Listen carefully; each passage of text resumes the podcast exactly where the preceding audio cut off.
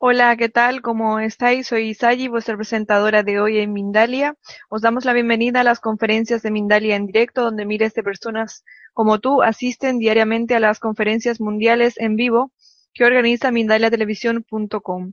Hoy nuestra, nuestra invitada es Paola Carvajal, conferencista y facilitadora de talleres de inspiración y formación, certificada en los siete hábitos de, de la gente altamente efectiva y liderazgo con propósito sanadora pránica, estudiante del curso de milagros y terapeuta con ángeles, creadora del programa Cómo vivir haciendo lo que uno ama, manual de supervivencia emocional para vivir sin empleo y fundadora de relatosdemujeres.com. Paola Carvajal va a compartir con nosotros una interesante conferencia titulada Más allá de Eva, un viaje alrededor de la historia de las mujeres. Recordarte que en mindaliatelevisión.com puedes ver gratuitamente miles de conferencias, entrevistas, reportajes sobre espiritualidad, salud integrativa, conocimiento y evolución. Estamos publicando cada día vídeos nuevos sobre estas temáticas. Mindalia Televisión es un medio más de Mindalia.com, la red social de ayuda a través del pensamiento positivo, donde miles de personas de todo el mundo están pidiendo ayuda o ayudando a otras personas con sus pensamientos positivos. Damos paso ya a nuestra invitada, Paola Carvajal, y su conferencia Más allá de Eva, un viaje alrededor de la historia de las, de las mujeres. Desde ahora ya podéis hacer vuestras preguntas a nuestra invitada a través del chat poniendo al principio la palabra pregunta en mayúsculas, seguido del país desde donde nos estáis viendo y la pregunta que queréis que le hagamos. Al final de su charla responderá vuestras preguntas. Saludos Paola, gracias por estar con nosotros, que nos disponemos ya a escucharte. Hola, muchas gracias a ti por esta invitación, gracias a todos los que me están escuchando. En realidad es un viaje el que los voy a invitar a hacer conmigo alrededor de una historia que cambió mi vida. Porque a los 31 años me separé. A los, tenía dos hijas. Creía que todos los problemas en mi vida eran por una mala relación de pareja. Estaba un poquito dormida, inconsciente, y sentía que si tenía esa libertad podía salir a conquistar el mundo. Entonces empecé, hice todo un proceso duro, un duelo, y empecé a salir. Y lo que me encontré en esa salida es que las mujeres de 31 años estaban apenas pensando en casarse o construyendo esa pareja, ese hogar, y las que ya lo tenían establecido estaban buscando bebés. Entonces yo estaba ahí completamente vulnerable. De verdad no podía encajar. No podía saber qué era lo que me faltaba. Estaba llena de vacíos de amor, tenía muy poca conciencia y muy poco despertar de que todas esas situaciones yo las había creado para mi despertar espiritual, para empezar un nuevo camino en la vida. Pero en ese momento descubrí que, que tenía miedos y me tocaba mirarme al espejo y aceptar toda mi vulnerabilidad. Y en esa vulnerabilidad lo que más temía era que no iba a poder volver a ser amada o que de pronto no iba a volver a encontrar una pareja, porque ya no es que solo te amen a ti, también es amar todo lo que tú traes. ¿A quién no le gustaría que cuando tienes hijos la pareja que llegue también a tus hijas? Entonces mis miedos fueron creciendo, creciendo, creciendo. Y un día me miré al espejo. Y en ese espejo, los espejos son terribles porque te muestran lo que tú quieres ver. Y en esa mirada al espejo me vi con, con los defectos que te dejan los embarazos. Me vi todos los miedos. Me vi completamente sola, completamente triste, como, como completamente reflexiva. Y estaba en un plan de víctima terrible, pero me di cuenta que, que el mayor miedo de todo ser humano es no tener conexión, no tener relaciones realmente verdaderas con las personas, no solamente a nivel de pareja, sino en amigos, a nivel de trabajo, a nivel de, de relaciones de todo tipo, profesional, con ustedes que me están oyendo, que me están viendo. ¿Cómo, ¿Cómo lograr esa conexión con el ser humano? ¿Cómo lograr sanar esa historia? ¿Qué es lo que pasa? Porque dentro de todo eso descubrí que esos miedos a no pertenecer, a no ser amada incondicionalmente, a no poder amar específicamente, que era un miedo mucho más grande que el de ser amada, lo compartíamos todos. Entonces me pregunté, ¿desde dónde nace esa conexión o esa desconexión más bien de nosotros como seres humanos? ¿Qué pasa con nosotras las mujeres? ¿Qué pasa con los hombres? ¿Qué pasa con esta realidad? ¿Qué pasa con la humanidad? Y empecé a investigar, porque yo necesitaba descubrir ¿Dónde se habían quedado esos sueños que yo tenía como adolescente y como niña? ¿Dónde estaban esa maga, esa bruja, esa hechicera, esos cuentos que yo escribía donde todo era mágico? ¿Dónde estaba Dios en toda esta historia? ¿Qué había pasado conmigo? ¿Qué pasaba con esos ojos que no encontraban ese poder? Porque yo creía que ser vulnerable era malo. ¿Qué nos hicieron a nosotras las mujeres? Y llena de dudas, pero también llena de sueños, porque todos, por más caídos que estemos, por más terrible que sea lo que estamos viendo a nuestro alrededor, siempre hay como una vocecita aquí o en el alma que te está hablando acerca de tus sueños, de tu inspiración, de tus talentos. Entonces yo, pues lo único que hacía era escribir cuentos y hablar. Y dije, bueno, voy a investigar, voy a investigar cuándo se creó toda esta separación. Y yo les pregunto, ¿ustedes alguna vez han pensado qué creó la desconexión del mundo? Yo sé que aquí en Mindalia hablamos de espiritualidad, de muchos temas, hay un ciento de información que podemos encontrar en las redes, pero ¿se han preguntado ustedes en su vida dónde está esa desconexión? ¿Cuándo empezó? Los expertos me van a dar muchísimas respuestas, pero yo comprendí que había una, una que era universal. Y era la sexualidad y las creencias alrededor de la sexualidad. Esa sexualidad que ha sido castrada, que ha sido llamada pecaminosa, que ha sido como el bloqueo de toda nuestra capacidad de ser como dioses, de ser creadores. Descubrí que todos teníamos un vacío en la forma en que creíamos que estaba creado el mundo y la función de nosotras las mujeres en ese mundo. ¿Para qué estábamos aquí? ¿Por qué salían femenino y femenino, femenino y masculino? ¿Por qué no nos podíamos unir? Y así fue como ahora los voy a invitar a que piensen por un momento en lo más antiguo que conozcan acerca de la sexualidad, que vayan un viaje profundamente conmigo, se visualicen en este momento en el jardín del Edén. Hay historias mucho, mucho, mucho más antiguas que la Biblia, pero esta historia es universal, la conocen en todas las religiones, en todos los libros sagrados, en todos los sabios nos han contado acerca de esta historia. Yo les pido por favor que salgan en este momento de todas sus creencias religiosas y sientan el alma con lo que yo les voy a contar a continuación. Pongan el alma, que ella sí sabe lo que es verdad o no. Y por lo menos así sucedía en el jardín del Edén. El alma siempre sabía porque estaba en otra dimensión, que era cierto y que no. Así que vamos a transportarnos, imaginen un lugar absolutamente verde, lleno de bananos, piñas, el paraíso. El mar al fondo, unas cascadas divinas de agua. Visualícense ustedes mujeres absolutamente preciosas y perfectas con su pelo largo, tapando sus senos, con, con el encanto de estar allí, con la magia de escuchar la naturaleza y estar en total contacto con ella. Visualicen un Adán fuerte, poderoso, que se encargaba de hacer ciertas labores, pero que solamente contestaba, ajá, y nosotras mujeres, que nos encanta hablar, que tenemos más de, dicen por ahí que más de 15 mil palabras por día y que ellos tienen menos, no sé exactamente la cifra exacta. Pero bueno, imagínense esto, aburridas, completamente cansadas de la monotonía, sin tener que quién conversar, preguntándole a Dan cómo te fue hoy, bien, mm, bien, y sin mucho que hablar. Salió a caminar, salió a caminar y conoció a la mejor vendedora de todas, la serpiente. Qué astuta y sagaz fue la serpiente. Al decirle, ajá, querida Eva, ¿cómo estás? Y ella, ay, serpiente, si supieras todo lo que me pasa a mí como mujer, si supieras que no logro entender este Adán, que no logro sentir su amor, no sé qué pasa. Ella le dice, ok, espera, te tengo la solución. ¿Ves esta manzana? Es la manzana del jardín del conocimiento. Oh, pero ella es prohibida dijeron que no podíamos comer de ese fruto porque la fruta era inmadura. No debíamos comer de ella. Tranquila, si tú comes de esta manzana, vas a probar los frutos del bien y del mal, vas a ser como Dios, vas a tener la esencia divina en ti. Y además vas a poder entenderlo todo. A ver, ¿qué mujer había dicho que no? Por favor, todas habríamos dicho que sí cuando nos digan que podríamos saberlo todo y entenderlo todo y que además íbamos a entender a nuestro hombre, ja, seguro sí. Y como nuestro principio femenino es compartir, Obviamente no nos íbamos a quedar con esa manzana para nosotros solas.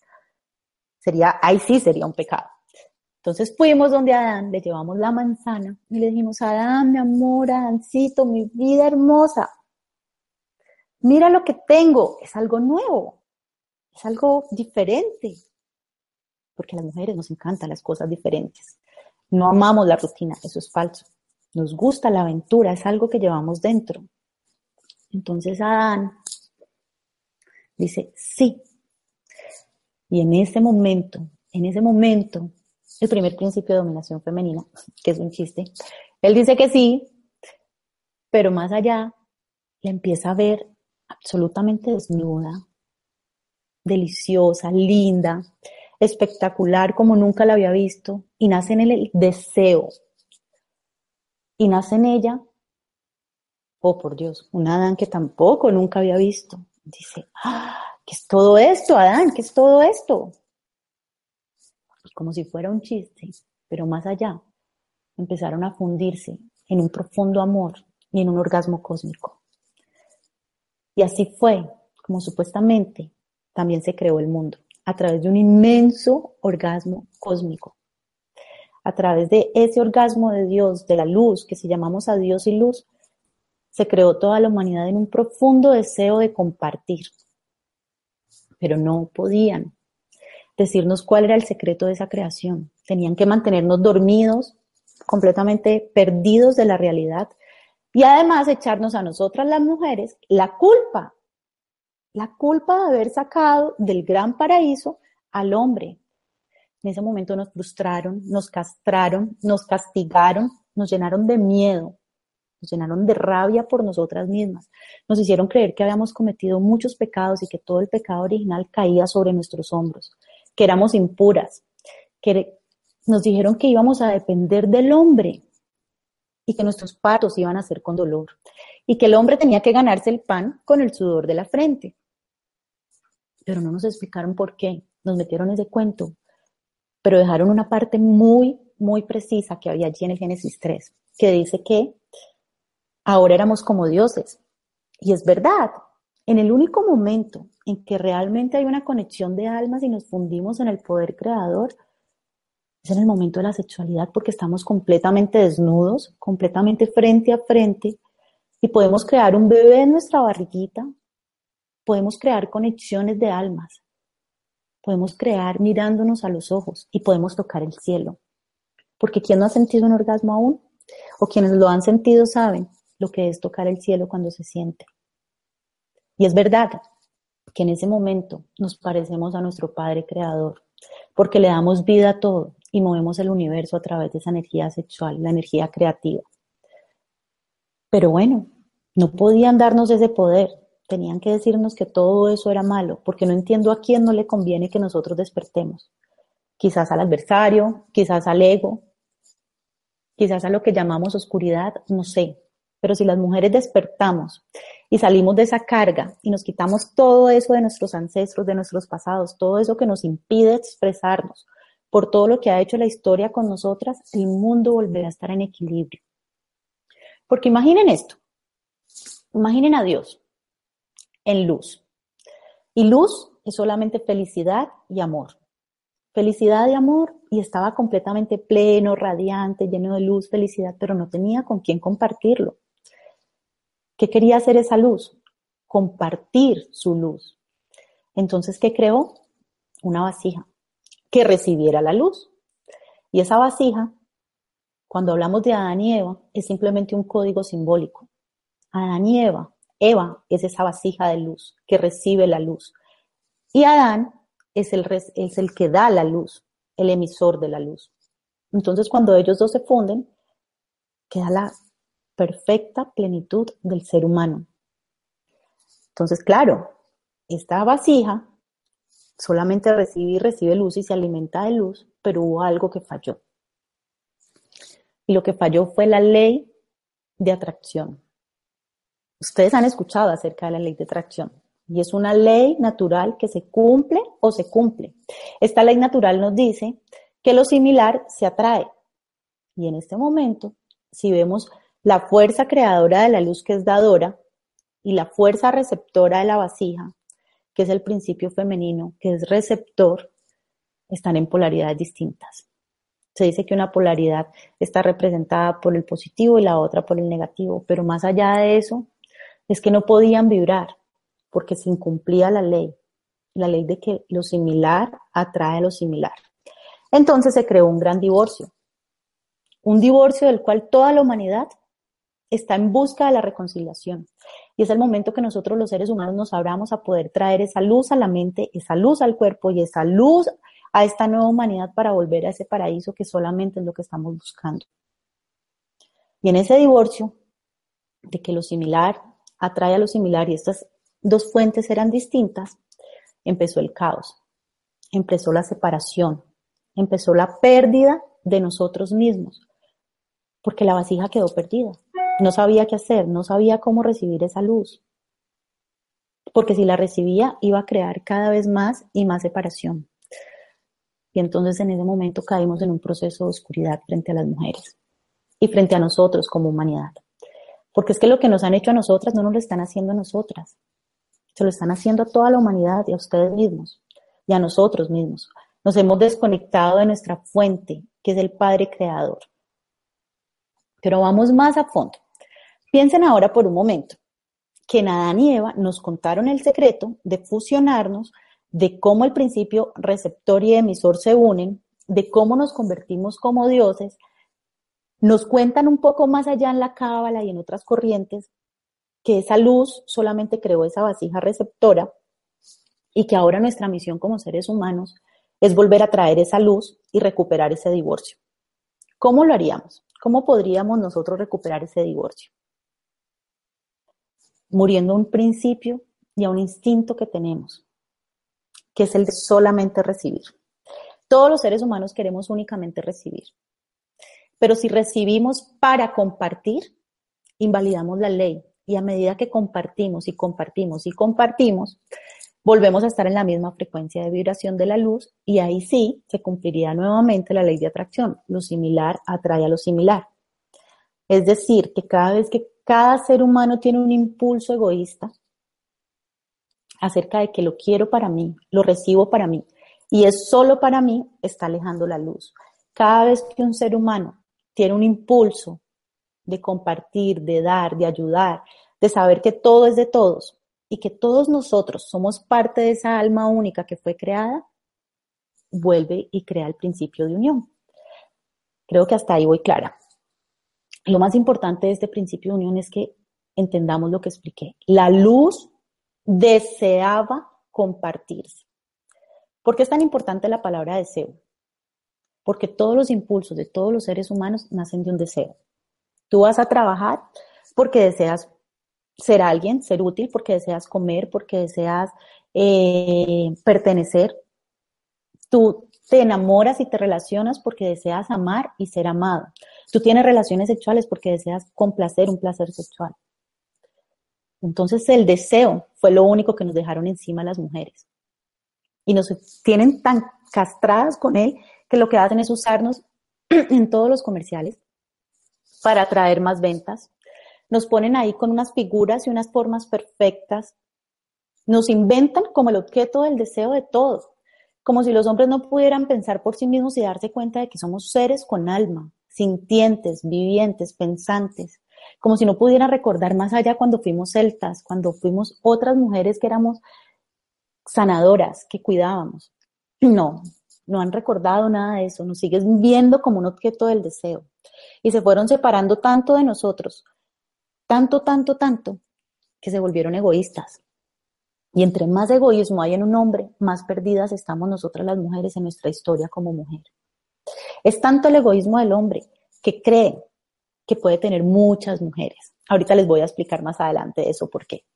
Pero es tanto su egoísmo que no comprende que el hecho de compartirse e integrarse con una sola es la magia de volver a lo que éramos, a la unidad y a la totalidad. No estoy hablando aquí de tener juicios frente a la sexualidad, no, por el contrario, les estoy invitando a sanarla, porque así como a través de esta historia sexual se nos cortó a nosotros la libertad de ser mujeres, de venir a hacer lo que teníamos que hacer y se cortó la fuente con la luz, es solamente a través de la misma causa donde podemos sanar el efecto y volver a recuperar la humanidad que estamos buscando. Así que bueno, pasó la historia, pasaron años de historia y seguimos cargando con esta culpa, las culpables del deseo, del, las culpables del pecado original, las culpables de la caída del hombre, las culpables de todo. Y así no lo creímos. Pero hubo una segunda oportunidad, una oportunidad maravillosa para que volviéramos a entender la historia, porque casi siempre nos están mandando las señales para que despertemos. Casi siempre todo está escrito, pero no lo vemos. Estamos por ahí dormidos y creemos interpretar todo como lo interpretan otros. Yo no sé qué es lo que pasa con ese mundo del ego que no quiere morir, pero nos hace ver lo que queremos ver. Así fue que llegó la historia de Jesús. En ese momento hay dos momentos de esta historia que son grandiosos. El primero, la concepción de Jesús. Si pudiéramos entender por un momento y abrir el alma y el corazón y abrir un poco más allá de nuestra mente que, que enjuicia y comprender que en ese proceso de concepción nos estaban diciendo que todo lo que teníamos que crear estaba en nuestro vientre, en nuestra sexualidad que el solo hecho de que una mujer tuviera un hijo, un hijo es un hijo sagrado, perfecto de Dios. Que el solo hecho de que despertáramos esa conciencia de la mujer nos iba a hacer tener todos los dones y poderes y los talentos que tenía Dios o Jesús en ese momento que iba a ser su hijo. Tú, yo, todos los que me están escuchando, lo podemos hacer. Él lo dijo, harán cosas más grandes que yo. Pero no, nos perdimos de eso. Nos perdimos de ese momento de entender que nosotras las mujeres podríamos dar esa vida y esa conexión con hombres completamente iluminados en la tierra. Porque no nos la creemos. No nos creemos que seamos capaces de hacerlo. A ver, pero nosotras, después de que venimos de todo el pecado original, no. Pero claro que sí, la Virgen María vino a hacerlo, nos lo vino a mostrar, vino a protegernos, vino a mostrarnos con su manto, su luz, su fuerza, su capacidad de crear, su capacidad de tener hijos perfectos de Dios y la capacidad de guiar a los hombres a encontrarse con ese Dios. Y puso a su Hijo Jesús, el mismo Jesús y la misma esencia crística que está viviendo en ti en este momento y que está viviendo en mí. Y luego hizo algo mucho más maravilloso. Ahora viajen otra vez en el tiempo conmigo. Cámbiense ese taparrabos que tenían en la época de Adán y Eva. Quítense esa idea del jardín perfecto y vayamos a Betania, pónganse una túnica, algo más acorde a la época. Y en Betania imaginen una mujer con el pelo rojo, largo, con una cara absolutamente hermosa, pero además sabia, inteligente, hija de reyes, que caminaba por ahí. Jesús, hijo de David, iba caminando y la vio y dijo, oh, oh, qué hermosa mujer. Ella, inmediatamente al verlo, también sintió lo mismo, una conexión de almas, una conexión que no necesita palabras, porque cuando dos almas se unen, la conexión es sutil y el silencio pasa a ser lo más maravilloso, porque ahí es donde se empieza a crear, a transformar, desde el vacío, desde la no mente. Así que se juntaron, ella averiguó ¿Dónde habría una próxima charla de este hombre? Se sentó de primera, fue con su amiga Elizabeth y le dijo, acompáñame. Se sentó de primera. Y este hombre empieza a conquistarla y empieza un proceso de conquista y amor. Y ella empieza a tener interminables conversaciones de sabiduría y profundidad con él. Porque no hay nada más erótico que una buena conversación. Y más para nosotras las mujeres que somos súper auditivas. Entonces, nos quieren conquistar, nos quieren enamorar, conversen, hablen con nosotras que somos auditivas. Por lo menos dennos un tema que nos haga admirarlos. ¿Y quién no va a admirar a Jesús, por favor? ¿Cómo no admirarlo si hacía milagros? ¿Cómo no admirarlo si su presencia o lo que nos han vendido la imagen de él que creemos era absolutamente hermoso? El alma era noble. ¿Cómo no admirarlo si nos dejó un legado de más de dos mil años? Si aún seguimos hablando de él. ¿Qué mujer no se enamoraría de un Jesús? Yo me enamoraría de un Jesús. Es más, todavía lo estoy esperando. ¿Cómo no? Pero claro, nuevamente una mujer en la historia. ¿Cómo iban a mostrarnos a nosotras las mujeres que Jesús, Jesús, por Dios, Jesús, iba a ser vulnerable, iba a tener el mismo principio del deseo. ¿Cómo nos iban a mostrar que Él podía desear una mujer y la necesitó para desarrollar todos sus dones y talentos? El momento en que a la humanidad le cortaron la capacidad de ver a un Jesús humano, le quitaron a los hombres su potencial para relacionar amor y ternura con sexo. En ese mismo momento en que le dijeron a todo el mundo que María Magdalena era una prostituta, nos clavaron a nosotros ese pecado nuevamente dentro de nosotros.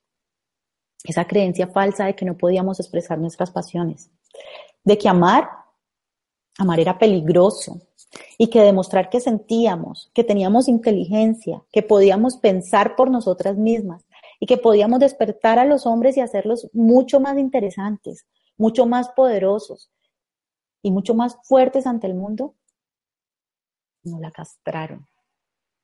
Nos quitaron todo eso porque nos invalidaron una mujer maravillosa y poderosa, que era María Magdalena en la historia. Ojalá la pudiéramos recuperar, ojalá ustedes pudieran conectarse con ella, porque si ella no tuvo miedo, ella ha sido también, a través de la Virgen y, de, María Magdalena en mí, las que me dan la capacidad para estar hoy aquí contándoles eso. Porque es el momento de que nosotras muramos al miedo, a nuestra sabiduría interior, a nuestra voz interior y a nuestras pasiones. Nuestras pasiones son fantásticas, hay que sacarlas. Así que, por favor, hombres, si me están escuchando, recuerden esto. Jesús fue humano, amó a una mujer, con esa mujer se integró, se compenetró, con esa mujer volvió a traer la luz a la tierra, con su madre, con su mujer con la que amaba, con toda su esencia. Nos quiso dar un lugar en todo el mundo, nos quiso poner a su lado. Si ustedes ven las historias de la Biblia en Netflix, en todas las partes donde está Jesús, siempre había muchas mujeres a su alrededor. Por favor, no equivoquen la historia, no equivoquen los cuentos. Siéntanlo más que piénsenlo. No lo pasen por la mente del ego, pásenlo por aquí. Y volvamos a recuperar esa ternura y ese amor con el sexo. Porque si ustedes no hacen eso, van a seguir cada vez más lejos de la luz y el mundo va a estar cada vez más caótico, más egocentrista, más violencia, más hambre, más desconexión. Al final de la conferencia vamos a decir cómo recuperar toda esa conexión y cómo recuperar esa ternura y ese amor. Pero bueno, no siendo poco eso, que nuevamente nos castran, pero ahora aparte de castradas y de que el pecado original ahora somos prostitutas, Después de eso nos volvimos herejes, brujas, vino la época de la Inquisición que fue horrible, de la cual ni siquiera quiero hablar, porque quemaron no solo el arte, sino que nos quemaron a nosotras en la hoguera. ¿Por qué? Porque se inventaron el celibato, ¿a quién se le ocurre inventarse algo más antinatural? Y decían que eran nosotras nuevamente, como fuente del deseo, las que hacíamos que estos hombres no pudieran mantenerse célibes. ¿Ah? ¡Qué falsedad! Pero más allá, sigamos andando. Después dijeron, no pudieron con nosotras, seguimos fuertes, seguimos poderosas, tratamos de seguir saliendo adelante porque las mujeres vamos hacia adelante. Y pasó algo. Dijeron, así, ah, les vamos a hacer un daño más grande a la humanidad. La mujer sigue siendo un objeto que es inamovible, que no puede pensar, que no puede sentir, porque si piensa y siente placer es porque está poseída por el demonio. Y eso fue en la época del corset en 16, 17 más o menos siglos. Nos inventaron un corset del cual no hemos podido salir. Yo sé que ya las mujeres no lo usamos, pero en ese momento nos apretaron todas nuestras costillas, nos desfiguraron el cuerpo, lo apretaron tanto, tanto, tanto, tanto, tanto, que nos dieron una cintura de 60 centímetros. Y han pasado siglos y aún seguimos viendo los reinados de belleza con el 90, 60, 90. ¿Cómo es posible que nos hayan impuesto una figura humana que además ni siquiera es real? Las mujeres tenemos curvas, tenemos talla, tenemos formas. ¿Cómo es posible que esa figura real era la que me hiciera mirarme a mí al espejo y sentir que porque había tenido hijas estaba defectuosa? ¿Qué va? Eso no es, estamos perfectas. La belleza se lleva en, en el brillo de los ojos, que se puede ver el alma, en la calidad de tus pensamientos, en la fuerza de tus palabras o de tus actos o en la ternura. ¿Cómo es posible que tenga que venir en un empaque con forma, como si todos nosotros tuviéramos la misma talla o el mismo estilo de vida? Fue terrible eso lo que nos hicieron. Pero más terrible, hacernos creer que no teníamos orgasmos y que no podíamos sentir placer. y que si lo sentíamos, iba a ser porque estábamos poseídas por una fuerza llamada demonio. Por Dios. Y además lo más triste de todo es que se lo vendieron a las mujeres de la sociedad, porque las señoras que ayudaban con el aseo, las empleadas del servicio, el nombre que le quieran poner a estas mujeres maravillosas que nos ayudan con todo, no lo tenían que usar, era solamente para las mujeres de la alta sociedad. Entonces estas mujeres sí podían andar por ahí completamente sintiendo, pensando, libres, despojadas, se podían mover, uno no se podía ni mover, fue como si lo hicieran para que nos paráramos y nos sentáramos. Y en ese no moverse, ellas sí podían expresar placer. Y nació un mito, un mito en la cabeza de todos los hombres, el mito del amante. Y ese mito hizo que los hombres creyeran que la mujer, la mamá de sus hijos, era perfectamente pura y casta y ella no tenía ningún pensamiento, ningún deseo, ya mejor dicho, solo para tener hijos. Y las otras, las de la calle, ahí sí para sentir esa depravación del placer, ese deseo, para disfrutar, para gozar, para algo de una noche nomás. Pero eso es un mito, hombres, despierten. Es el mito de la amante que nace de allí. Y les voy a decir, como representante de las mujeres, por favor, si están de acuerdo, apóyenme. Nosotras, las de la casa, las mamás de sus hijos, también sentimos, también gritamos, también queremos, también sentimos pasiones. También estamos pidiendo a gritos orgasmos. También queremos hombres que nos complazcan, que nos quiten la venda y nos desnuden completamente y nos hagan sentir que podemos expresar abierta y genuinamente todo lo que somos y todo lo que tenemos para dar.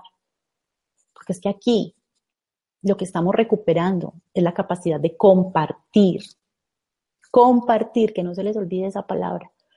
Porque allí en ese momento el deseo de compartir nos vuelve a unir con la luz.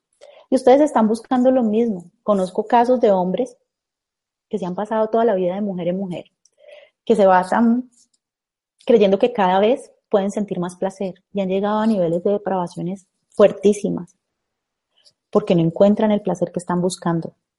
No encuentran eso, ese vacío que quieren llenar. Y lo que hacen es acabar con las relaciones, acabar con nosotras. Se vuelven casi unos depredadores sociales de las mujeres. Pero créanme, ahí no está ese vacío. Ese vacío no lo van a llenar porque tengan una, dos, tres, cuatro o cinco. Ese vacío lo van a llenar cuando tengan una y se conecten realmente con ella. Y también tengo el caso de las mujeres que se la pasan fingiendo los orgasmos, que se pasan fingiendo todo lo que pasa a su alrededor para no sentir, para no perder supuestamente la comodidad que tienen. Nos la pasamos en un mundo de mentiras, los hombres engañándonos y nosotras fingiendo. Tengo el caso de parejas con las que hablo, con las que atiendo, que después de casi uno, dos o tres años se pierde el deseo sexual. Y empieza todo como una carga para hacer un compromiso, como si fuera pagar la factura del mes o la energía del mes. Uy, esta semana me toca. Y empiezan a quejarse del dolor de cabeza, empiezan a inventarse historias para no estar con sus parejas. Y nosotras las mujeres nos empezamos a volver peores, porque cuando nació el mito del amante, nos hicieron creer que las otras mujeres eran nuestra competencia. Y que toda mujer que caminara podía ser peligrosa para mí. Y nos crearon nuevamente más y más desconexión en esta historia. Así que, ¿qué vamos a hacer? ¿Qué vamos a hacer con todo esto?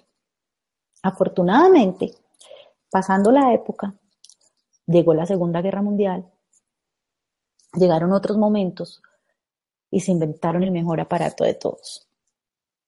Porque resulta que las mujeres, a raíz de todo esto, lo único que acumulamos de la historia de aquí para acá, para atrás, era una enfermedad llamada histeria. Si no se han visto la película, se la súper recomiendo, se van a reír mucho, pero es real. Las mujeres estábamos llenas de ira, histeria. Y lo que hacíamos en ese momento era ir donde un médico que nos hacía un masaje, exactamente como en el cuello del útero, y nos producía orgasmos. Y entonces decían que ese no me acuerdo el nombre, cómo lo hacían realmente, pero el médico empezó a decir que todas las mujeres francesas estaban llenas de histeria, empezó a hacer esos procesos, empezó a enfermarse y necesitaba algo que lo ayudara para que dejáramos de ser unas locas histéricas porque empezó a tener filas, filas, filas, filas de mujeres, pues que mujer no quiere un orgasmo, por favor, y si se lo van a dar así un médico, por Dios, yo también hubiera hecho, estaría en la primera fila, hasta compraba el puesto y todo ahí a ver, a ver cuándo le tocaba a uno. Pero bueno, infortunadamente se inventaron el vibrador para calmar la enfermedad que se llamaba histeria. Pero ¿cuál histeria?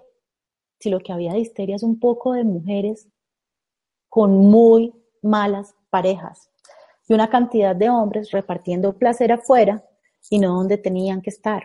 Pero también estos hombres se fueron a la guerra, así que no solamente los culpemos por eso, no les demos tan duro. Estaban en la guerra y a nosotros nos tocó ponernos los pantalones y empezar a cambiar la historia. Una historia que a partir de ese momento hasta acá creó una nueva revolución. Una nueva revolución donde nosotras empezamos a descubrir que si sentimos, es más, apenas hace 100 años, ¿les parece muy triste esto?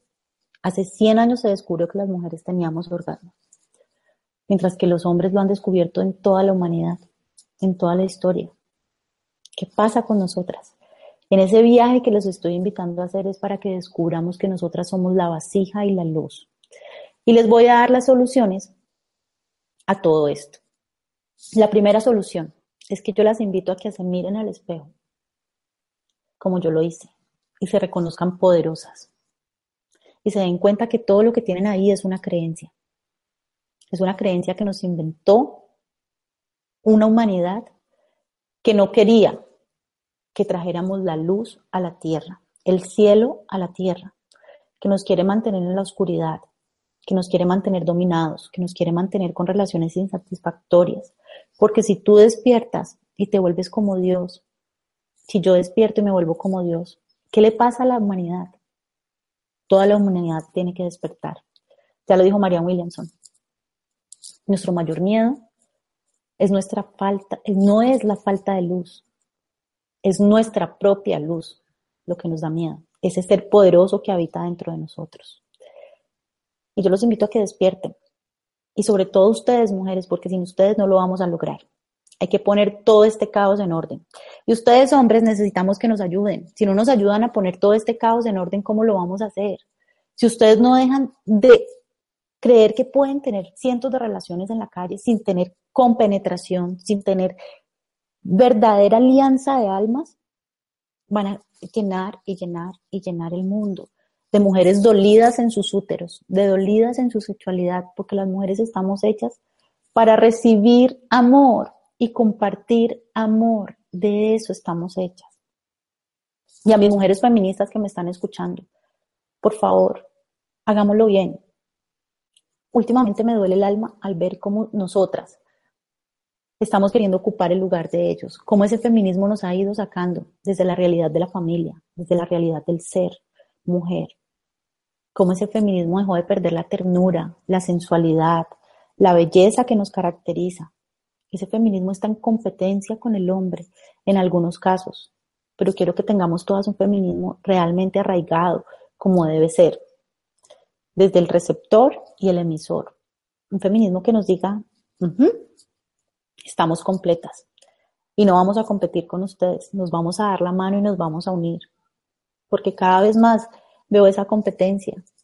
Y cada vez más donde hay competencia, hay menos compartir y menos misión del alma. Entonces vamos a sanar. Vamos a sanar todo este proceso.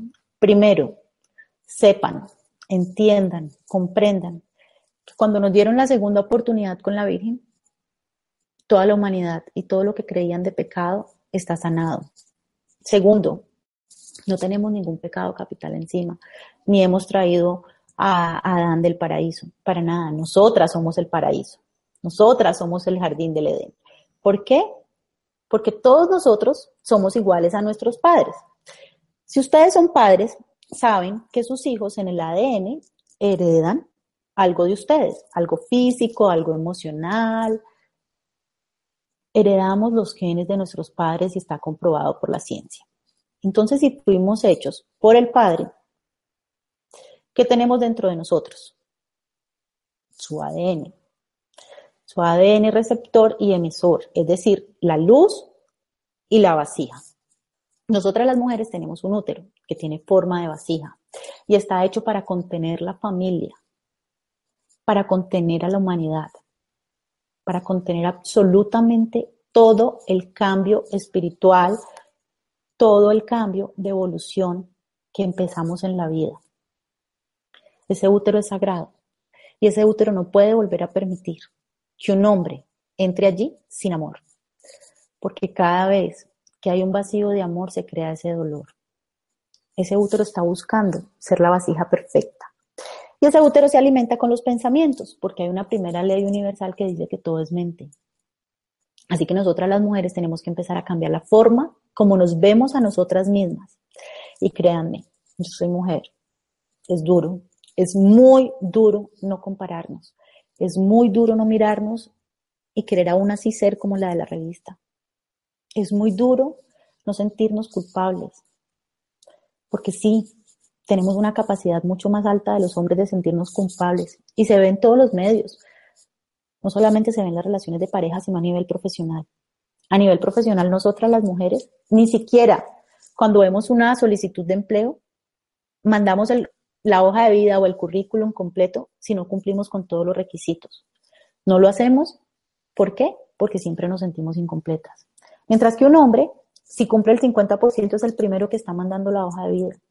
No le importa, no le importa nada. Se siente poderoso y siente que puede. En cambio, nosotras siempre estamos sintiendo que nos falta algo. Y la única forma de que no nos falte algo es amándonos a nosotras mismas. Yo, en este proceso que les conté, tuve una autoestima muy baja, tuve una autoestima un poco dolida porque me han inventado o me había creído, porque toda creencia es no saber. No deberíamos tener creencias sino saber y experimentar para poder saber y que los resultados hablaran por nosotros. Pero yo había creído que estaba frustrada porque había fracasado en ese matrimonio. Porque cada vez que una mujer se separa o que una pareja se acaba, se relaciona como fracaso. Me costó muchos años entender que era simplemente aprendizaje y no fracaso. Entonces no podemos seguir teniendo creencias que nos dañen el autoestima. Que nos daña también el autoestima. Que los hombres lleguen por la noche a querer tener relaciones con nosotras sin habernos dado en todo el día ni siquiera una palabra de amor o de afecto. Que ni siquiera nos llamen y por la noche crean que llegan al hogar y todo está perfecto. Olvídense, hombres, esto es de los dos. Y las mujeres somos auditivas, y tenemos nuestra energía sexual en un lugar donde ustedes no la tienen. Está adentro de nosotras, en los ovarios. Y esa energía sexual tiene que moverse para que nosotras lo sintamos. Mientras que, claro, ustedes están completamente expuestos. Y para que esa energía sexual se mueva, necesitamos comprensión, necesitamos apoyo, necesitamos que nos pregunten cómo estamos, necesitamos que nos cuenten cosas de su vida, que nos hagan partícipes de sus emociones y que cuando una vez haya esa conexión, después de una buena conversación, después de unas flores, o bueno, de la forma en que cada uno sienta que puede ser amado, cada uno tiene un lenguaje del amor distinto. Ahí sí haya un encuentro. Y en ese encuentro haya un momento sagrado. ¿Por qué? Porque en ese encuentro, cuando hay un orgasmo, la parte de la corteza frontal del cerebro se apaga nos quedamos vacíos, nadie sabe a dónde vamos. Se hace uno con la luz y se trae la luz al mundo. Entonces, esto tiene que ser un juego de los cinco sentidos, un descubrir del olfato, un descubrir del tacto, del sabor, del oír, del ver. Es un juego placentero que tenemos que empezar a recuperar mutuamente. Y nosotras tenemos que dejar de fingir y llevar también al hombre a ese juego porque créanme, esto lo he estudiado mucho y he descubierto que los hombres expanden su chakra del corazón, su energía del corazón, a medida que tienen muchas más relaciones sexuales con una mujer. Pero nosotras las mujeres expandimos el chakra del corazón y el chakra sexual se expande cuando el corazón está expandido. Es decir, ellos necesitan muchos encuentros sexuales con nosotras para expandir el corazón. Y nosotros necesitamos mucho corazón para expandir los encuentros sexuales. Entonces tenemos que poner en equilibrio esto, porque resulta que cuando la mujer expande toda esa sexualidad, ya se siente segura, ya no le da pena estar desnuda frente al hombre, ya no le da pena hablar de ciertos temas, ya no le da pena ser vulnerable, porque las mujeres tenemos pena de ser vulnerables, ellos también, pero no importa. Cuando ya hemos perdido todas esas penas, que eso es más o menos al año, no sé cuándo de la relación, los hombres inmediatamente se enamoran, pierden el deseo sexual. Como si empezara a disminuir su libido. ¿Por qué? Porque acuérdense, ternura y amor con sexo no van. Así que queridos hombres, por favor, ternura y amor con sexo sí van, sí van y a medida que ustedes nos den la oportunidad de ser unas cebas divinas, de ser toda esa Eva que tenemos adentro y nos dejen amarlos y nos dejen explorar esos puntos profundos de esa sexualidad, ustedes también pueden explorar nuevas cosas, pueden explorar nuevos sentires, pueden empezar a amar, verdaderamente amar. Y el amor es todo lo que existe, el amor es lo único que es real. Así que sí, necesitamos empezar a generar ese equilibrio mutuamente. Empezamos a que ustedes no se, se desencanten de nosotras buscando el pasto de la vecina que puede ser más verde, para que ustedes entiendan que pueden tener una sola y que nosotras nos den la oportunidad de irnos transformando dentro de la pareja y a nosotras, dentro de nosotras mismas, empezar a darnos cuenta que no los necesitamos. Yo sé que les he hablado del tema de pareja todo este momento para poder explicarlo a Dani y Eva, para poder explicar la luz, para poder explicar la receptividad y el emisor, pero nosotras no lo necesitamos. A diferencia de ellos, que tienen un falo que solo emite luz, nosotras somos canales de luz y receptoras de luz. Y cuando ustedes entiendan que toda la luz que están buscando está dentro de ustedes mismas, que solamente es cerrar los ojos, imaginarse que se ilumina algo en su cerebro y empieza a sentir toda esa luz dentro de ustedes, empiezan a dejar de tener relaciones de necesidad. Y a medida que no tenemos necesidad de ellos y nos sentimos más completas, podemos ser ecuánimes, porque una mente con necesidad no puede pensar. Una mente que tiene necesidades básicas, que tiene necesidad de afecto, que tiene vacíos de amor, acepta todas las migajas que le ofrecen. Y nosotras tenemos que sanar esas migajas que estamos dispuestas a recibir por toda la historia de la humanidad, por ti, por mí, por mis hijas, que además son hijas mujeres, por tus hijas si tienes hijas, por tu madre, por tus abuelas. Es hora de sanar esas migajas que nos hemos acostumbrado a recibir. No, no, no, no, no estamos incompletas. Somos la luz y la vasija del mundo y tenemos que seguir unas reglas espirituales para eso. tenemos que recuperar la conquista. Porque sí, tengo muchos amigos hombres, tengo muchas personas que atiendo que son hombres me dicen que están cansados de no poder volver a conquistar una mujer, que están cansados de que ahora las mujeres se han vuelto tanto como ellos que, por decirlo así, entran a una relación sexual sin ese deseo de compartirse, sin ese, invítame a salir, conquístame. Es más, llegamos como un domicilio a la casa de ellos. Eso no puede ser. Es el momento de amarnos y respetarnos y valorarnos profundamente porque a medida que nos amamos, nos respetamos y nos valoramos, ellos nos valoran y nos respetan y empezamos a ser su único trofeo. Y empiezan a dejar los ojos en otro lugar. ¿Por qué? Porque la palabra base de toda esta conferencia es el deseo. Y yo deseo lo que no puedo tener. Pero deseo, deseo transformarme, deseo cambiar, deseo cambiar la humanidad. Y tenemos que salir del deseo con temor al deseo con amor. El deseo con temor es el que nos vendieron en esta historia. El que si deseabas algo, el que si comías la manzana prohibida, el que si Jesús tenía una mujer, el que el corset, el, del demonio que te habla, el del placer, ese es un deseo basado en el temor. Y es el deseo por el cual nos han dominado. Y sí, como les dije al principio, si sanamos la historia de la sexualidad de la humanidad, empezamos a cambiar la humanidad. Entonces tenemos que pasar ahora al deseo del amor el verdadero, el que está en nuestro ser, en nuestras células, porque todas las células de nuestro cuerpo son sexuales, se regeneran. El deseo del amor es el que dice, te puedo amar sin necesitar. Puedo ser yo sin que mi fuerza, mi capacidad de pensar, de sentir, de tener pasiones profundas, te opaque.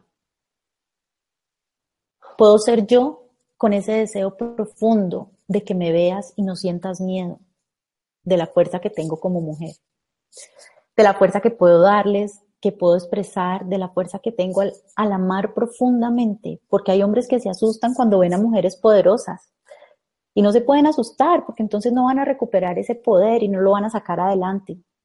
No se pueden asustar con eso. Denos la oportunidad de ser poderosas, de ser inteligentes, de ser absolutamente grandiosas.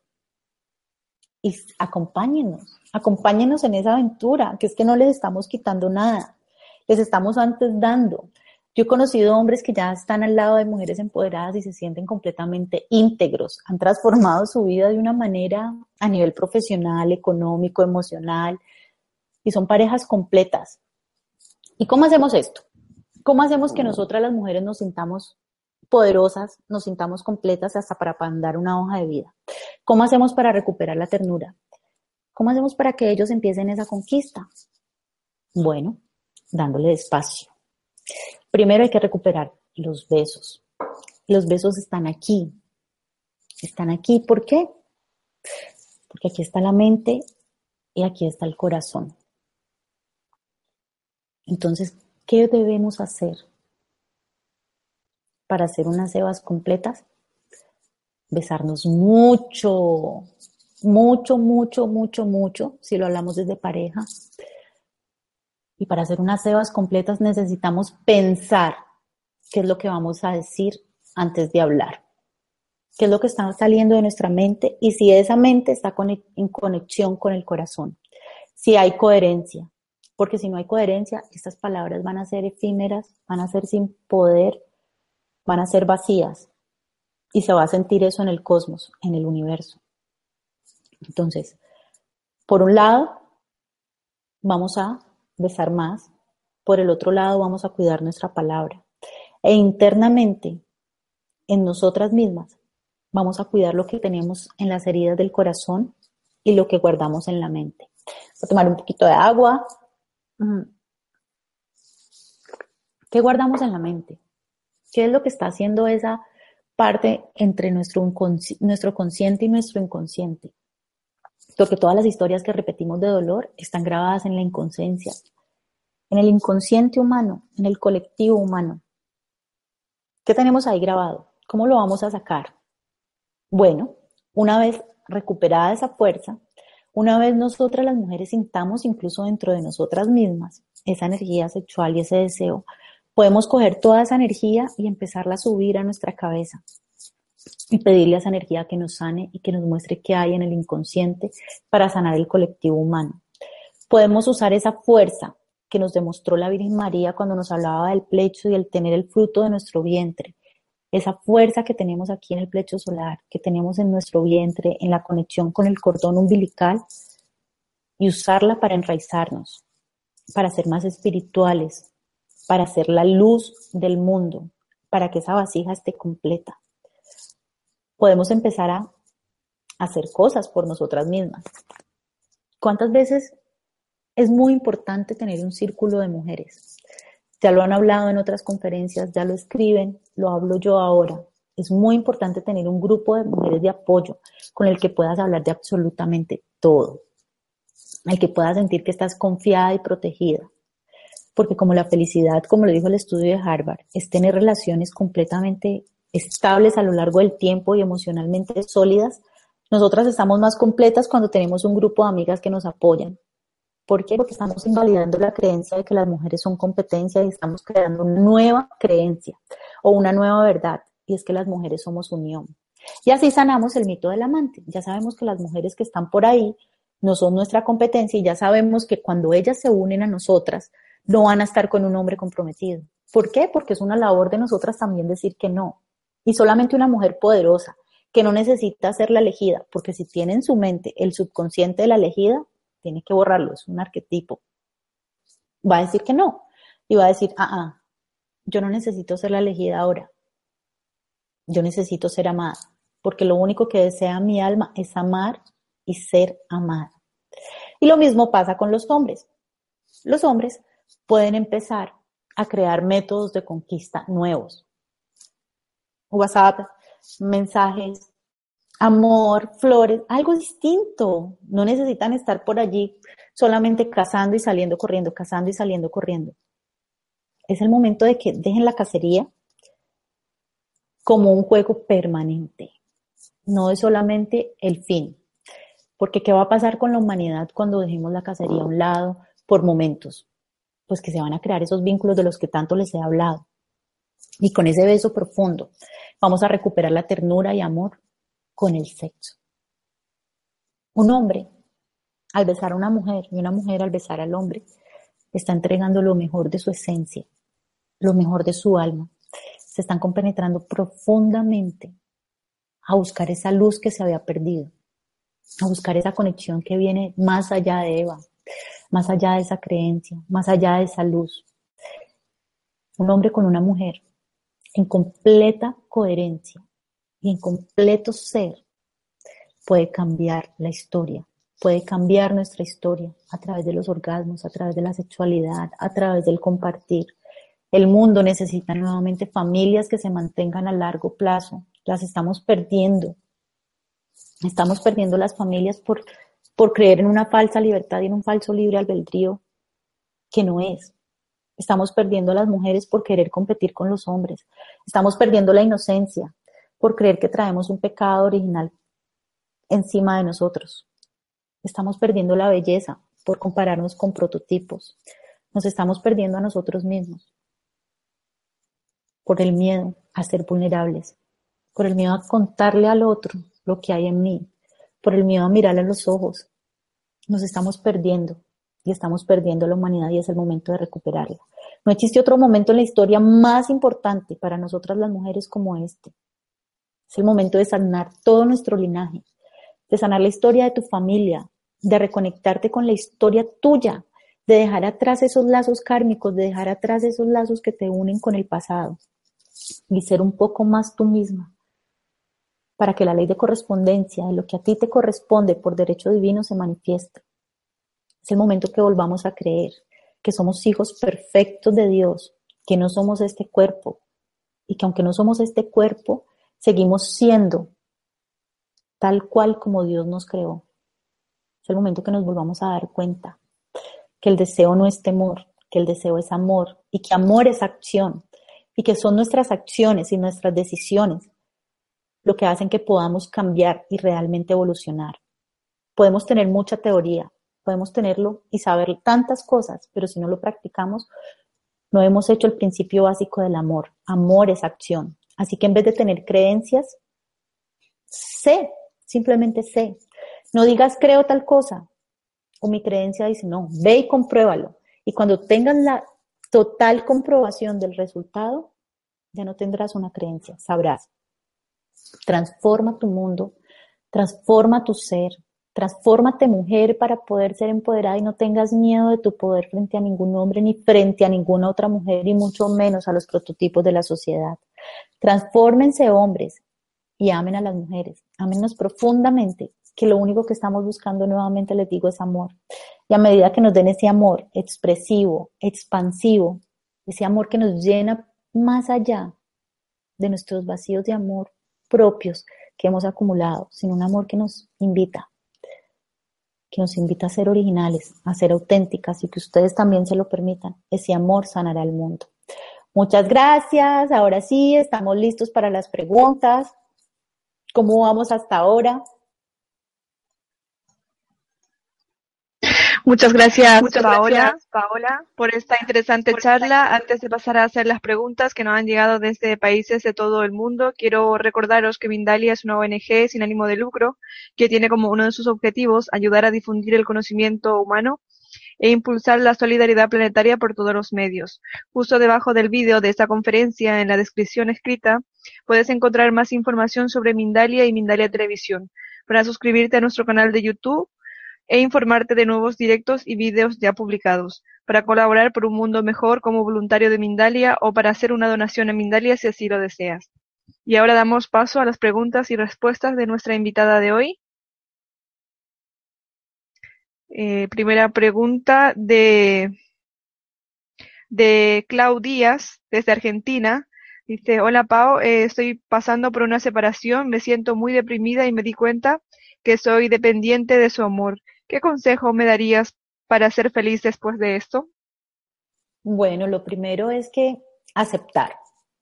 Esa es la parte más importante de lo que acabas de decir, acabas de aceptar que eres dependiente de su amor. Pero es que las mujeres tenemos una cosa impresionante y es que queremos reemplazar ese amor que le damos a un ser a otro. Entonces, vamos y salimos y creemos que tenemos que andar por el mundo repartiendo ese amor. Y creemos que además, por una creencia errónea, que si ese amor no viene de Juan, de Pedro o de la persona que te está separando, no lo vas a recibir de nadie más. Lo que te invito es que hagas una sanación con tu niña interior, que le preguntes a tu niña interior qué le está doliendo, porque cuando nos hacen cosas como adultos y sobre todo cuando estamos enfrentando una separación, la que está dolida es la niña, la niña que está en tu corazón y que vive en ti, porque tenía sueños, porque tenía fantasías, porque creía que iba a ser para toda la vida, porque nadie se casa para separarse. Eso sí, estoy segura. Todos nos casamos con una ilusión de que va a ser por el tiempo. Entonces habla con tu niña interior y recuerda que ese vacío, esa dependencia de ese amor que tienes, es la que tienes que tener contigo y con tu niña interior. Cuando tú recuerdes que dentro de ti hay un ser inocente, puro, perfecto, que es tu niño interior y que lo tienes que cuidar y proteger, vas a darte cuenta que el amor más grande está dentro de ti y para ti. Y que empiezas a, a decir, no, no voy a depender de ti porque es como una adicción. Y esas adicciones hay que morirlas. Y es un día a la vez. Un día a la vez dite, tienes que decirte a ti misma, por hoy me lleno yo misma de amor. Por hoy me lleno yo misma de amor. Y así muchas veces hasta que empieces a dejar de necesitar que te escriba, hasta que lo puedas ir soltando. Es un proceso largo, no te afanes, no es necesario vivir y correr, es vivir. Ya aceptaste que tenías esa dependencia, ahora mátala de una vez. Empieza poco a poco a decir, por hoy no, es como un adicto, tienes que romper esa adicción y decir basta, basta, basta, basta, y acordarte que cada vez que dices basta y que por hoy te vas a llenar de amor a ti misma, te estás llenando en tu niña interior. Y ya, con ese amor y esa inocencia te vas a ver perfecta y libre. Y así poco a poco irás sanando. ¿Qué otra pregunta tenemos? Sí, siguiente, Teresa dice, soy mexicana, vivo en Canadá, pero aquí se vive esa misma falsedad de la sexualidad y la feminidad. Fabulosa información que debemos compartir. Gracias. Gracias, Teresa.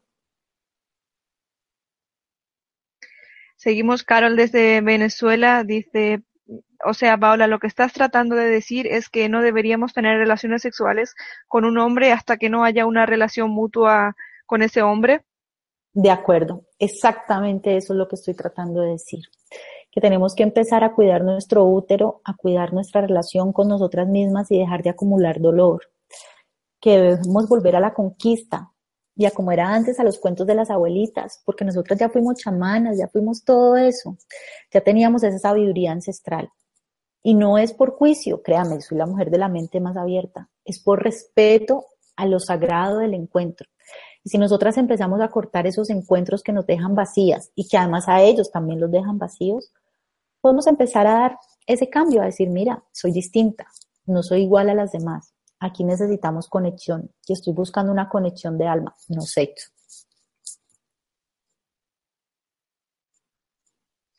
Bien, Samantha desde Costa Rica dice, Paola, si está a tu alcance, ¿cuál es tu opinión del amor homosexual? Pues en realidad es perfecto. ¿Por qué? Porque siempre estamos hablando de energía, estamos hablando de una energía femenina y una energía masculina no de cuerpos ni de formas. Y casi siempre en una relación homosexual se está hablando en que uno vibra más como hombre y otro más como mujer, en ese sentido, es decir, una energía más femenina y una energía masculina. No tengo ningún juicio frente al tema. Mi única creencia es que todo es energía y que esa energía se manifiesta en diferentes formas. Mariela desde París, Francia, pregunta ¿Cómo podemos aportar nuestro granito de arena para evitar la violencia de género de los hombres hacia sus parejas con maltratos, incluso la muerte? Lo primero que tenemos que hacer es ser conscientes que cuando le permitimos a un hombre que nos levante la voz o que nos maltrate con palabras, detrás de él siempre va a haber un hombre que abusa. Pero las mujeres creemos que las palabras no son abuso y empezamos a tener un nivel de aguante y soporte muy grande. Entonces lo primero que hay que hacer es decir las canciones. ¿Qué tal las canciones nuevas donde nos degradan tanto como mujeres? Lo que también podemos hablar y hablar públicamente es no permitir que otros hombres hablen mal de otra mujer en tu presencia. Son actos pequeños, pero van cambiando el mundo. Cuando te des cuenta que un hombre es agresivo con las palabras, con una amiga, con tus grupos cercanos, empieza a advertirle que tras de un hombre agresivo con palabras hay un, un victimario horrible que quiere atacar, que quiere hacer daño y que tiene un odio profundo por algún vacío de amor pero tienes que comprender y compadecerte de eso y no juzgar, simplemente prevenir. Porque el mundo está así porque estamos en caos. Los hombres son violentos porque tienen muchos vacíos de amor. Son fuertes con las mujeres porque seguramente tienen un problema de identidad con su madre o con su padre que no han podido solucionar. Aquí estamos en una escuela, pero lo que sí tenemos que hacer es estar alertas, comprender que podemos ponernos de frente y quitarles todo el poder que nosotras les hemos dado porque es que el poder que tienen ellos sobre nosotras para atacarnos y nosotras ser vulnerables, somos el 100% creadores de esa realidad. Tenemos que aceptarlo. Nosotras lo creamos, nosotras permitimos que pasaran esos límites y tenemos que cortarlos. Para eso están las líneas de ayuda, las líneas de asistencia, los psicólogos, aquí estoy yo también, pero tenemos que cortarlo, tenemos que hacer conciencia de que no podemos seguir recibiendo las migajas de amor que hablaba ahora. Y esas migajas vienen así, también con violencia. Ana Nieves, desde Venezuela, dice, Paola, ¿qué aconsejas a una mujer que envejeció sin conocer la experiencia del amor y ser amada? Yo creo que sí, la conoció, porque nadie te ama tanto como Dios. Yo creo, como estudiante del curso de milagros, en ese amor de Dios y creo que, que el amar y ser amado depende de ti tienes que haber conocido la experiencia del amor de alguna manera y si no, empieza a amar ahorita profundamente todo tu ser y busca a alguien a quien amar desde una flor, un niño, una persona en el mundo donde tú puedas dar amor, porque dar y recibir son la misma cara de una moneda. Y aquí dijimos que en la conferencia que veníamos a cambiar esa polaridad para poder estar en la misma fuerza de la luz. Y solamente se cambiaba cuando compartíamos, es decir, cuando dábamos. Cuando recibimos para dar, cambiamos la polaridad, no cuando simplemente estamos buscando recibir. Así que ama, ama con todo tu ser, porque la única forma de saber que estuviste aquí en este mundo es sintiendo ese amor por todo lo demás y por ti y por todo lo que existe. Empieza por ti, mírate, no importa la edad que tengas. Seguramente hay algo fantástico y maravilloso que tienes para compartirle al mundo y eso es amor. Ana desde Madrid, España. Tengo una relación con un hombre y nos llevamos fatal, pero intentamos superarlo. ¿Hasta cuándo hay que insistir y seguir luchando por la relación? ¿Hasta cuándo hay que insistir y seguir luchando por la relación? ¿Cuándo debo rendirme y darme cuenta de que no es el camino? Bueno, imagínate que los dos polos opuestos no se atraen. Y si la relación es pésima es porque hay una polaridad que no está irradiando la similitud de la pareja. Entonces, ¿hasta cuándo? No, no se trata hasta cuándo, se trata de que cuando se creó esa división que yo les contaba ahora en la conferencia entre el dar y el recibir, entre la luz y la vasija, y en el inmenso placer que sentías de estar juntos, no se creó la división porque no se entendieran, sino porque eran distintos en polaridad. Así que si tú no te estás entendiendo, si no estás, si ya lo intentaste todo y ya tienes tu alma tranquila, vete, porque no hay nada que duela más que procrastinar una decisión, es decir, aplazarla, porque entre más la aplaces, después no viene con mantequilla la vida te la cobra muy duro y tú tienes que ser y vivir el principio de autogobierno y es ser 100% responsable de tu vida. Pero antes de irte, pregúntate, ¿por qué yo creé esta realidad? Porque yo me hice correspondiente con esta relación. Ya aprendí lo que tenía que aprender. Hazte una lista de todos los aprendizajes que has tenido en esa relación, porque hoy es tu pareja con un nombre tal, después va a ser otro con un nombre distinto, con una cara distinta, pero si no has aprendido la lección, la vas a repetir. Entonces vete el día que tengas todas las lecciones completamente escritas, analizadas y con conciencia. Y una vez ya las tengas, estás libre, no hay nada más que aprender. Las misiones de las parejas se acaban cuando cumplimos el aprendizaje. Sergio desde Italia dice, los roles antiguos de hombre y mujer, la mujer encargada de todas las tareas de la casa y el hombre sin, y el hombre sin hacer nada porque trabaja y trae el dinero, ¿cómo contribuyen a no dejar avanzar a la mujer como alma? Esos son roles antiguos, como lo dice Sergio. Ahora en este momento necesitamos que los hombres también tengan en equilibrio su parte femenina, porque todos los seres humanos somos la parte femenina, la parte masculina, tenemos las dos energías dentro de nosotros y lo que estamos buscando con esta conferencia es que estén en equilibrio. Entonces, ¿cómo, cómo influyeron? No sé si salir a trabajar sea la solución. Una mujer desde su casa puede ser absolutamente completa y un hombre proveedor también. Pero ¿qué tanto escucha ese hombre a la mujer? ¿Qué tanto le cuenta? ¿Qué tanto participa? ¿Qué tanto permite que ella sea parte de la totalidad y confía en ella y la empodera? ¿Qué tanto poder cree que tiene esta mujer?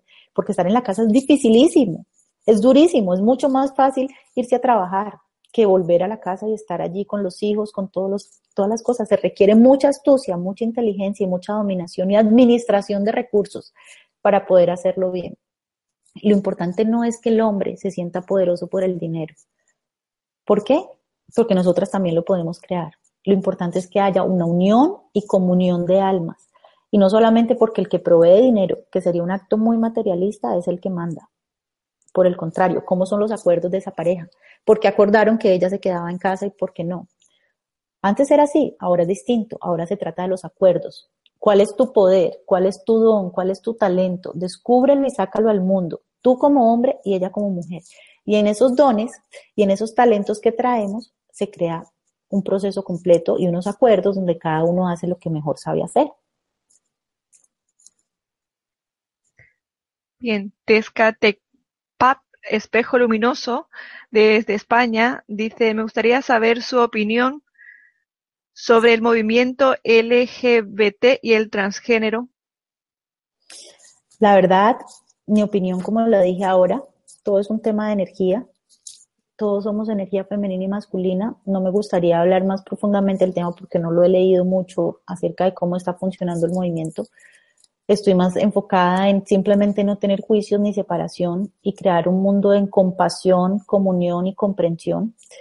Y creo que ya tenemos que salir de la guerra entre nosotros como humanos y empezar a amarnos como humanos, sea cual sea tu forma, sea cual sea tu sexo, sea cual sea tu creencia religiosa. Estamos en un mundo que está buscando más unión y no separación.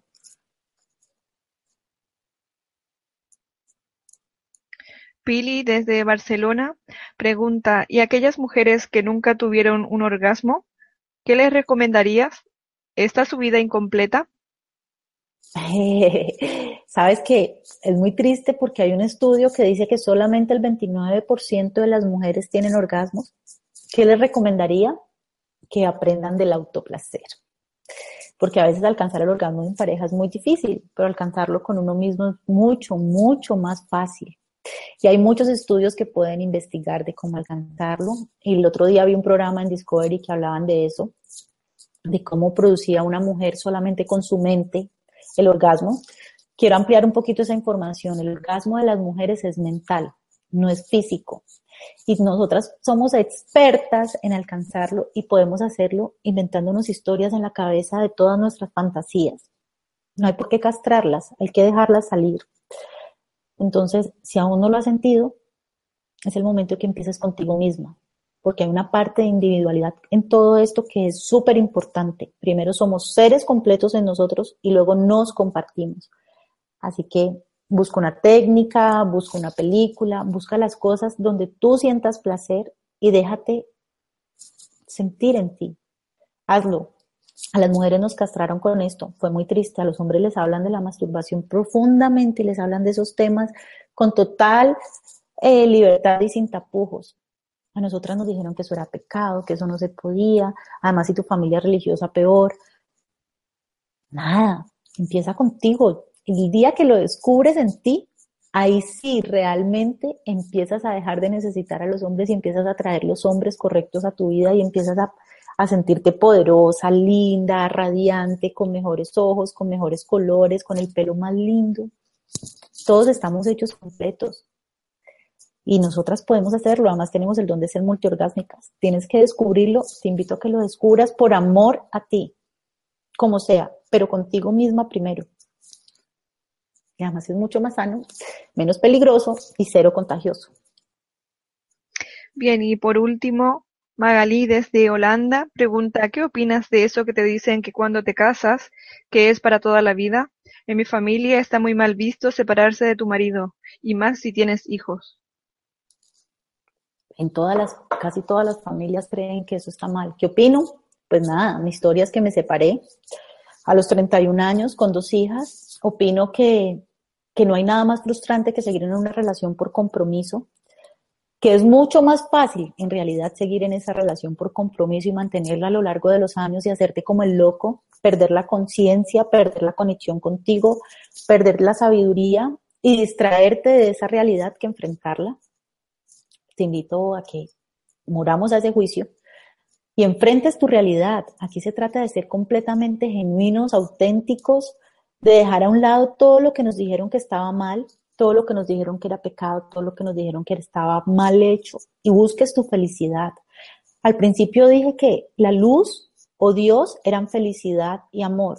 Tú crees en tu ser, en tu esencia, en tu conciencia, en lo que sepas de la vida, que quisiera un padre, padre como Dios, un padre creador, donde tú tienes su ADN para ser Dios y ser creadora, una vida menor a la felicidad, una vida de sufrimiento, ¿no te parece que es un invento? Yo creo que Dios quiere que todos seamos felices, que todos seamos plenos, que todos seamos abundantes, que todos seamos prósperos, pero también quiere que recuperemos nuestra capacidad de ser como dioses. Piensa por un momento que tú estudiaste psicología, pero tu papá es un doctor en psicología y tiene todo el doctorado y te hacía todas las tareas y te hizo todos los trabajos, te entregó todos los, los folletos, te hizo absolutamente todo. Llegó el día de tu graduación. Entonces, como tu papá te hizo todo, tuviste el diploma. ¿Eres realmente un psicólogo? Creo que no. Ahora piénsalo en pro de la divinidad. Imagínate que tú eres una divinidad y tu papá es Dios, la suprema divinidad. ¿Tú crees que si Él te hiciera todas las tareas para tú descubrir esa divinidad, serías divina? Creo que no. Entonces tienes que empezar a tomar las decisiones por ti, a aceptar esa divinidad por ti, a descubrir cómo ser dioses, cómo ser diosas y a dejar de vivir en el protocolo del que dirán y empezar a ser auténtica. Yo no creo que ningún padre quiera que un hijo sufra. Y tampoco creo que estar en una relación que no te hace feliz y que no te conviene sea sano para ti o para tus hijos, porque los hijos son tan felices como los padres puedan ser felices, porque eso es lo que heredan de nosotros. Si tú no eres feliz, tus hijas, si tienes hijas mujeres, tus hijos hombres van a repetir la misma historia. Empieza a poner en tu casa en orden y a poner el mundo en felicidad. Ha entrado más preguntas de María Claudia que dice, ¿por qué crees que en algunas mujeres eh, buscan hombres maltratados, maltratadores? Por falta de amor y por vacíos de amor.